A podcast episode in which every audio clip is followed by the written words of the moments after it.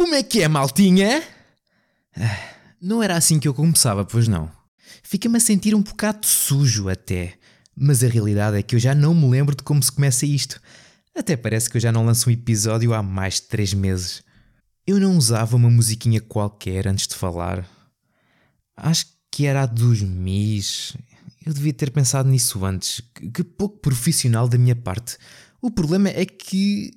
É que eu agora já pus a gravar, não posso simplesmente pôr a fita no início e começar de novo.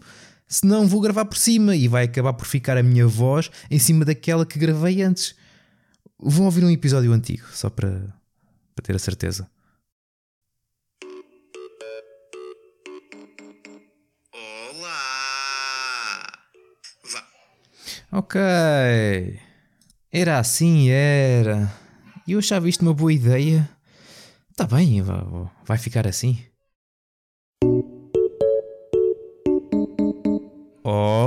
Olá! Então, e essas férias? Perguntam vocês, e ainda bem que perguntaram, senão não saberia como começar isto. Não foram más, passadas numa piscina a boiar num insuflável em forma de flamingo enquanto bebiam um martini com azeitona e via o pôr do sol na RTP Play. E aproveitei para refletir um pouco sobre a vida, sabem? Pensar de como tornar não este podcast, porque não vale a pena, mas este mundo um lugar melhor. Como usar o meu tempo para ajudar os outros e como trabalhar a minha mente e me tornar uma pessoa melhor.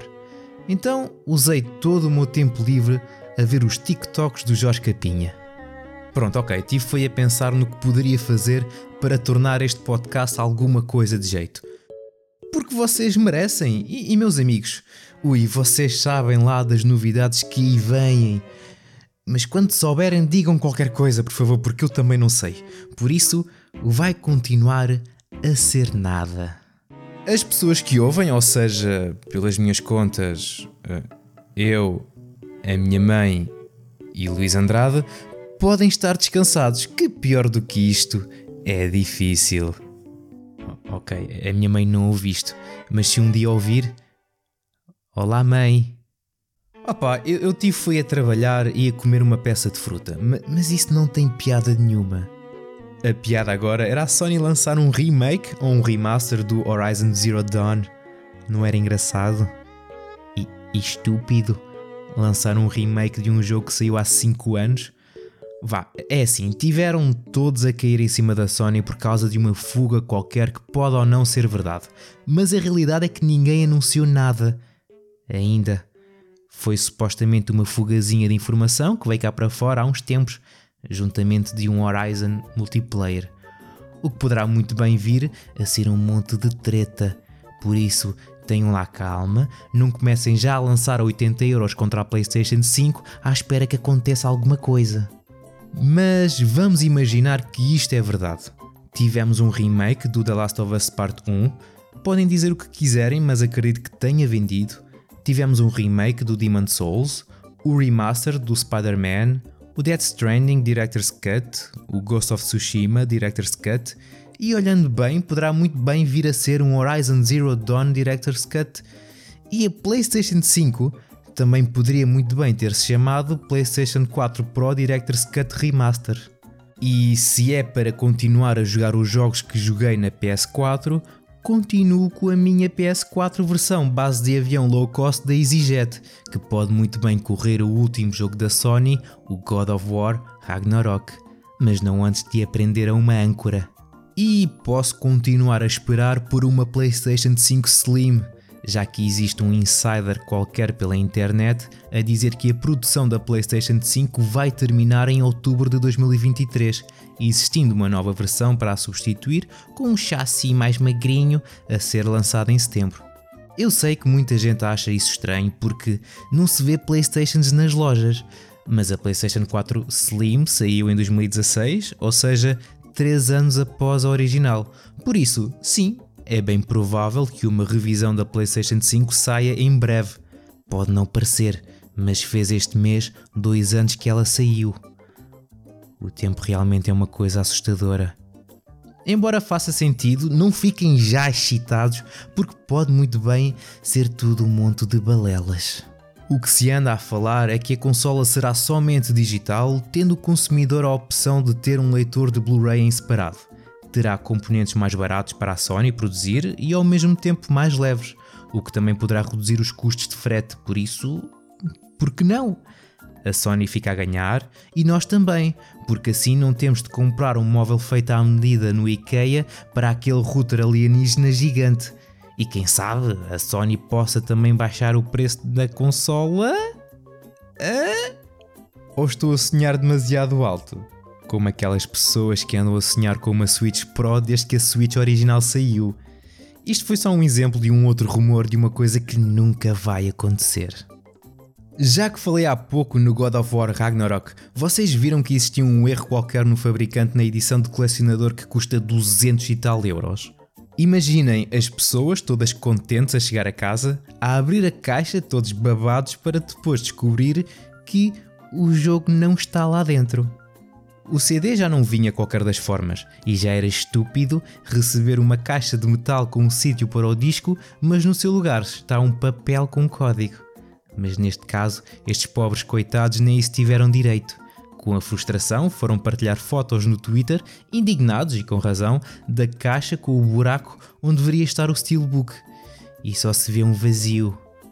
Como o olhar de quem acabou de descobrir que não pode jogar o jogo e que ainda tem de passar pelo suporte da Sony ou do retalho.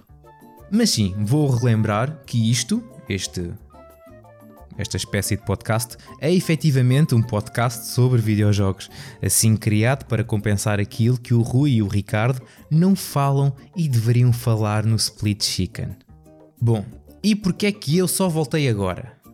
Como boa pessoa que eu sou e nada modesta, achei por bem dar oportunidade aos outros podcasts de serem nomeados para o Prémio Pods 2022 e aproveito para parabenizar os nomeados e o vencedor da categoria de jogos e passatempos, o Super Mega Beat do Daniel Costa. Foi merecido, sim senhor.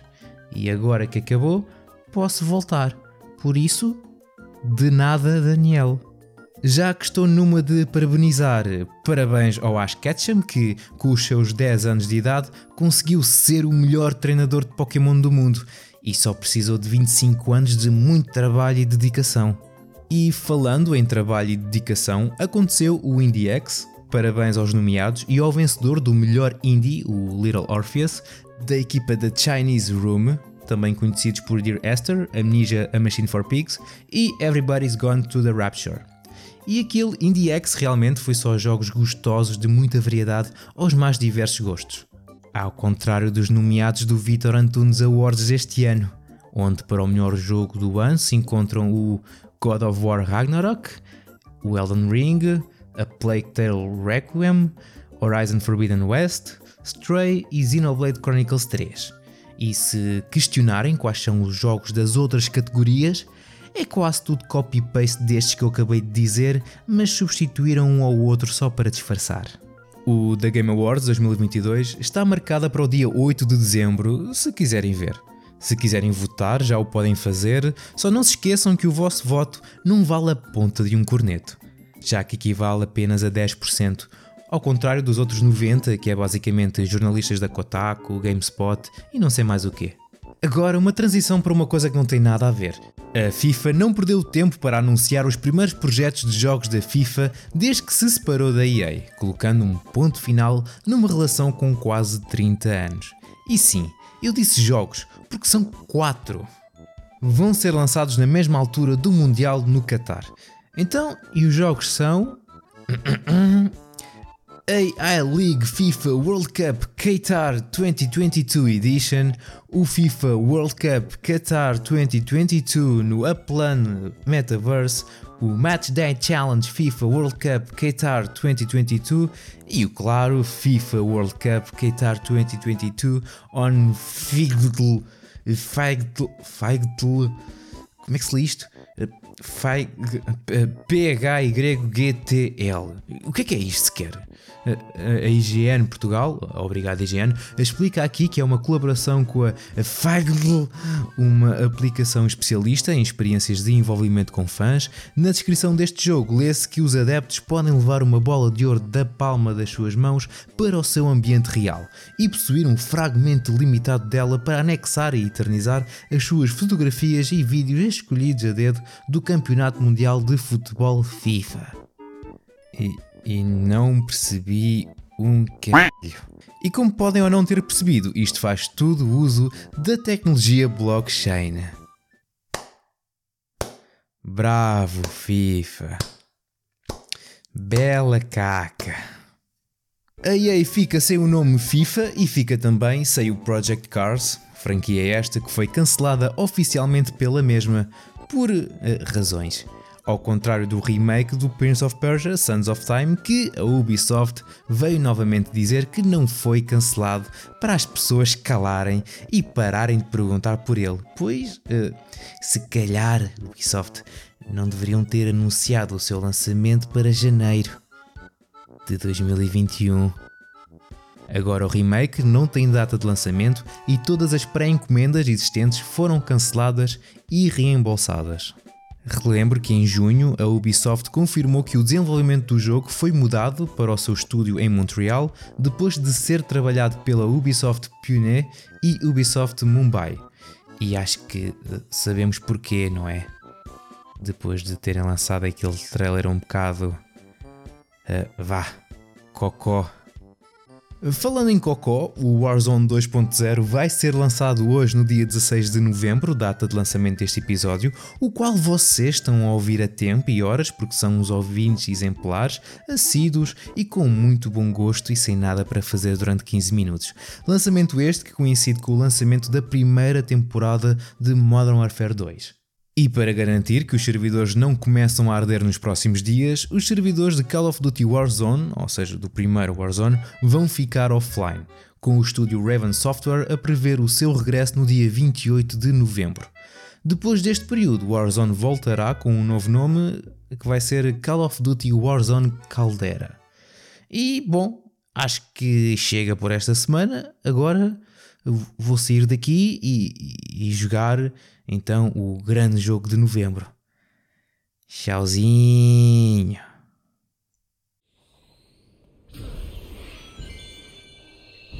Yeah, Sonic, gotta go fast.